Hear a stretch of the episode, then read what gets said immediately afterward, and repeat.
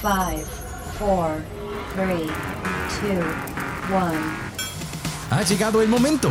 Este es tu lugar para disfrutar, para divertirte e informarte. Este es tu momento de ser libre en nuestra frecuencia. Ponte los audífonos y, vivamos la experiencia.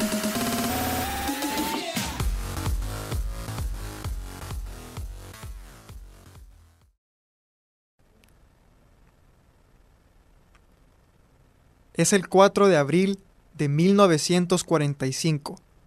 Los soldados norteamericanos de la División de Acorazados avanzaban en la carretera a las afueras de la ciudad de Gotha.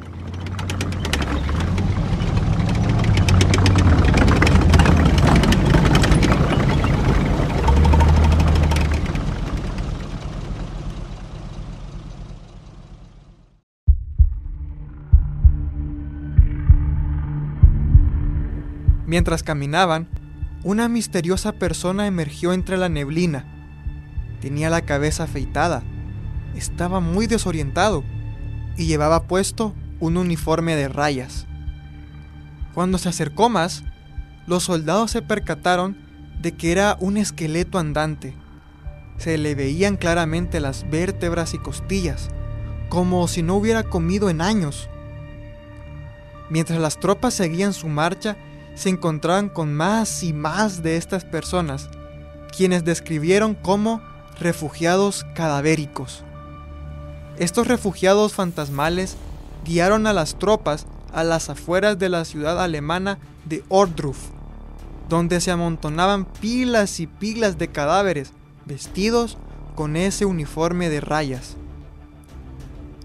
Los estadounidenses no entendían la magnitud de lo que habían descubierto fueron de las primeras personas en presenciar el mayor crimen de guerra en la historia de la humanidad.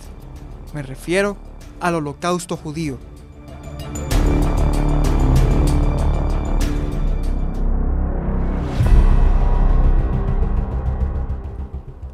En 1942, el líder de las SS, Heinrich Himmler, desveló lo que él llamaba como la solución final, es decir, el exterminio de toda la raza judía en Europa. Para ello se pusieron en funcionamiento campos de exterminio que ejecutaban a los judíos con ayuda de técnicas industriales. Con el tiempo, los campos de Dachau, Treblinka, Auschwitz y muchos otros fueron testigos de una crueldad indescriptible y de las peores atrocidades cometidas por el ser humano. El modus operandi era el siguiente. Primero se reunían a las víctimas diciéndoles que iban a ser trasladados. Después eran amontonados en camiones de ganado, sin apenas agua. De hecho, miles de judíos murieron mucho antes de entrar siquiera a los campos de concentración. Cuando llegaban a su destino, los supervivientes eran divididos en dos grupos, los enfermos y los sanos.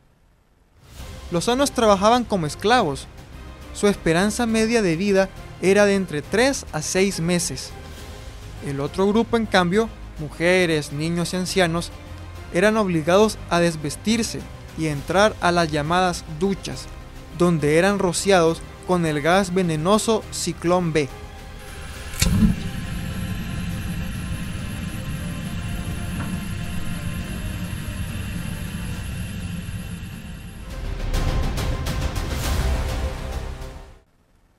más de 6 millones de judíos murieron como resultado de esta política de exterminio.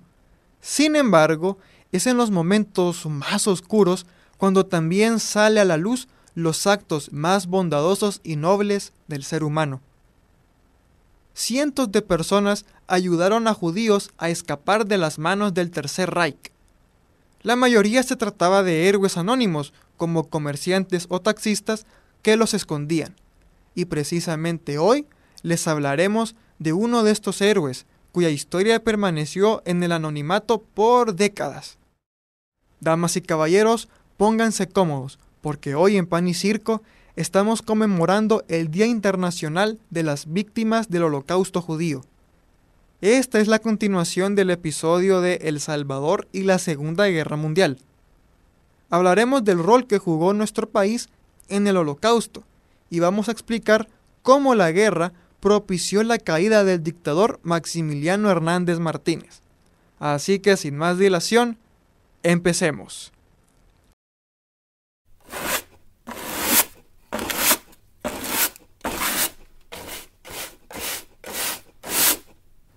Ina Pollack estaba haciendo limpieza de su apartamento en Manhattan. Mientras sacudía, encontró un papel polvoriento en una repisa. Lo que ella no sabía es que ese pedazo de papel salvó la vida de su familia del campo de concentración de Bergen-Belsen.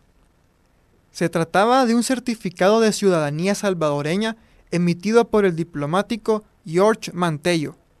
Ina fue una de las miles de judíos que se salvaron gracias a la emisión de estos certificados. Pero, ¿quién era ese tal George Mantello? ¿Y por qué El Salvador emitió estos documentos? Bueno, para responder a estas y más preguntas, tenemos que hablar del hombre que ideó este plan de escape de judíos. Me refiero al diplomático y militar salvadoreño, el coronel José Arturo Castellanos. Castellanos nació el 23 de diciembre de 1893 en San Vicente, El Salvador, en el seno de una familia católica y de militares. En su juventud decidió ingresar al ejército al igual que su padre. En 1930 viajó a Europa para completar su educación. Y fue en la década de los 30 cuando conoció al empresario húngaro de origen judío, Georgi Mandel, Mandel ayudó a Castellanos a establecerse cuando llegó a Europa y entablaron una gran amistad. En 1937 Arturo Castellanos fue designado como cónsul general en Inglaterra.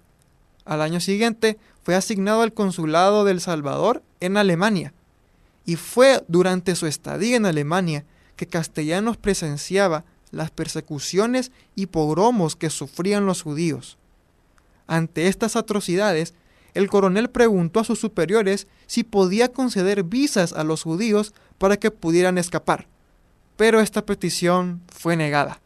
Sin embargo, Castellanos no se rindió y en 1939 envió una carta al ministro de Relaciones Exteriores de El Salvador, en la que describió la situación crítica de los judíos y pidió su ayuda. Aún así, la respuesta seguía siendo la misma. Y bueno, ¿qué esperar de un gobierno que simpatizaba con las ideas fascistas? Prueba de esto es la Ley de Migración de 1933 de Maximiliano Hernández Martínez. Esta ley prohibía el ingreso a El Salvador a todos los de la raza negra, chinos, mongoles, malayos, gitanos, árabes, palestinos, turcos y un enorme etcétera por lo que la misión de otorgar visas a judíos iba a ser casi imposible.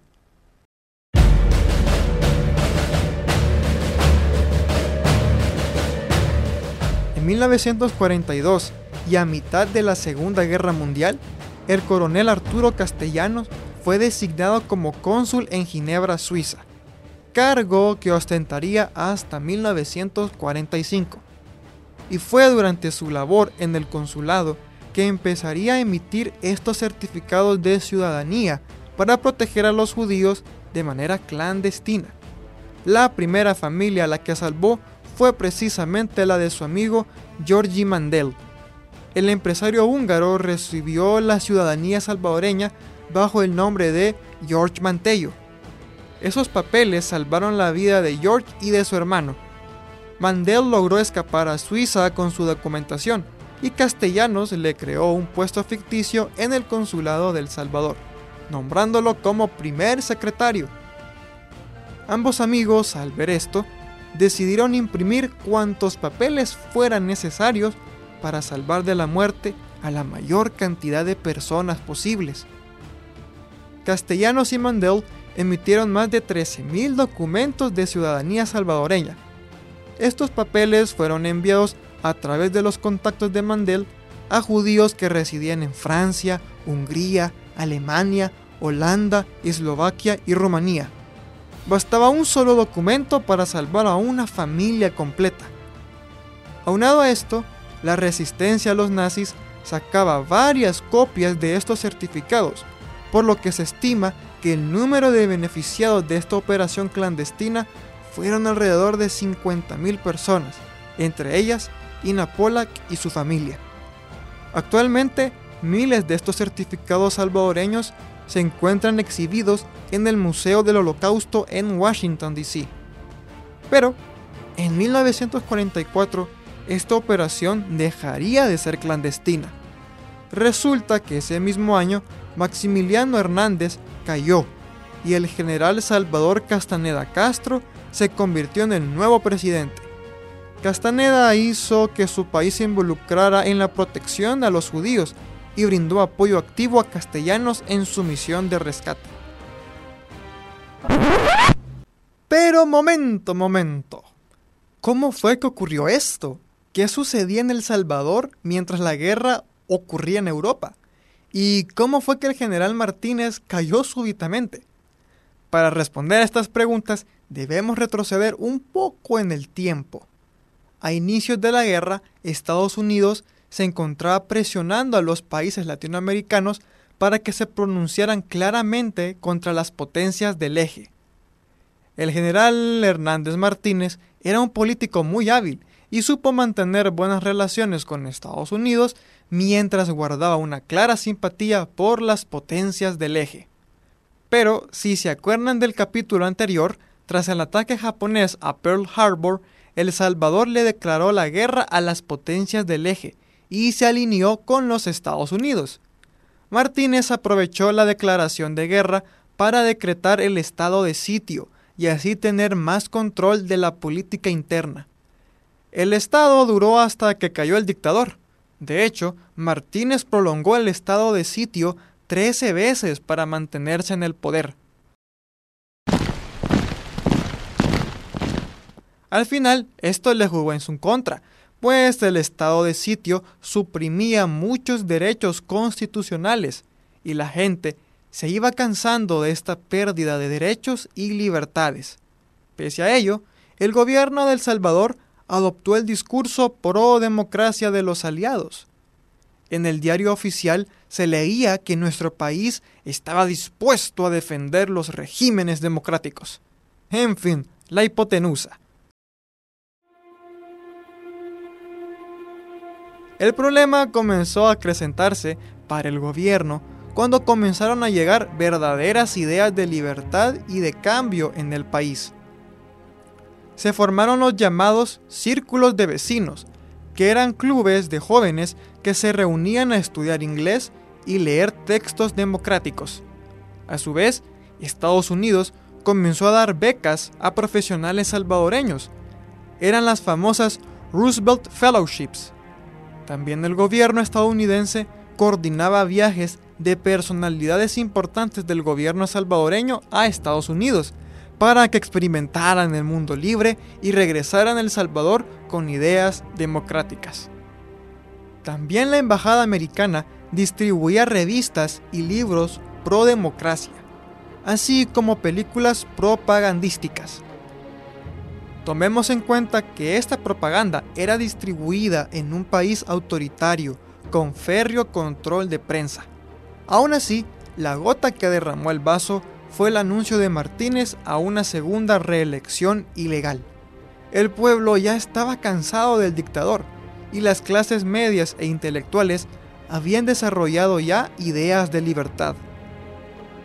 Así fue que, mientras la guerra se desarrollaba en Europa, en El Salvador se formaron grupos de oposición al gobierno. Destacan, por ejemplo, la Juventud Democrática Salvadoreña, Pro Francia Libre y la Acción Democrática Salvadoreña. Varios de los dirigentes de estos movimientos fueron encarcelados y torturados por el régimen. Finalmente, en 1944, Martínez se reelige por segunda vez. Sin embargo, la situación económica, política y social del país ya no favorecían al dictador. El 2 de abril de 1944 ocurre un intento de golpe de Estado orquestado por los coroneles Tito Calvo y Alfredo Aguilar.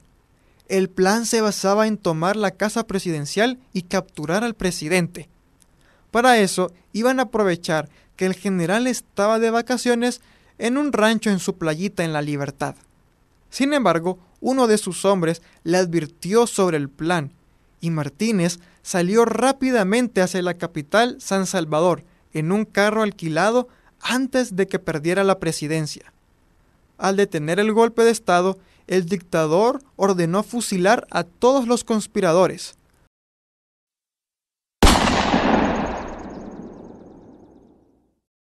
No obstante, ese intento de golpe de Estado dio pie a la verdadera revolución, la huelga de brazos caídos.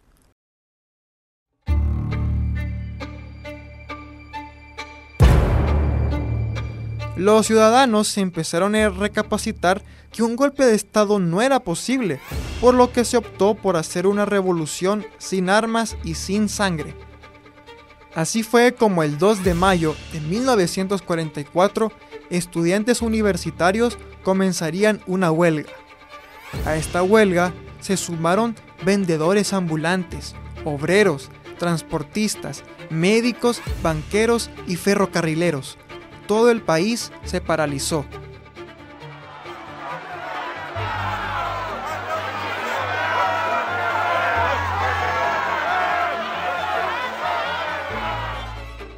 La embajada estadounidense también se sumó a la huelga para presionar al gobierno de Martínez. Así fue como el 9 de mayo de 1944, Maximiliano Hernández Martínez renunció a la presidencia. Y un año después, el 2 de mayo, los soviéticos capturarían Berlín, lo que simbolizó el fin del nazismo y de la Segunda Guerra Mundial en Europa.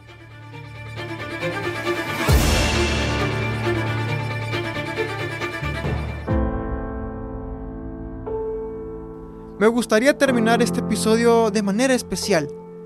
Que este día podamos honrar y conmemorar a todos los héroes que salvaron a los judíos y se opusieron a la tiranía.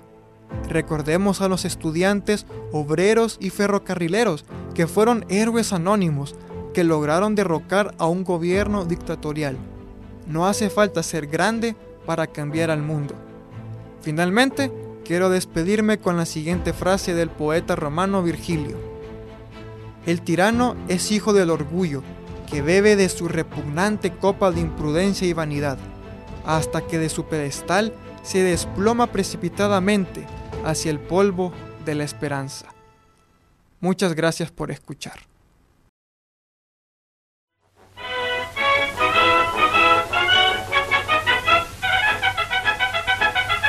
En virtud de las facultades constitucionales, la Asamblea Nacional Legislativa que me honro presidir autorizó al excelentísimo general don Maximiliano Hernández Martínez a depositar la presidencia de la República en el primer designado, excelentísimo general don Andrés Ignacio Menéndez.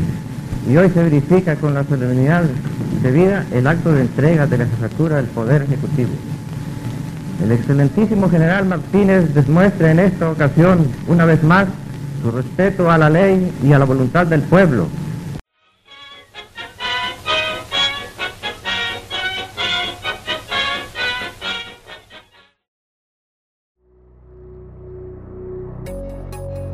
Este fue nuestro momento en Frecuencia Libre. Esperamos que hayas disfrutado. Quédate pendiente de nuestra próxima edición. Frecuencia Libre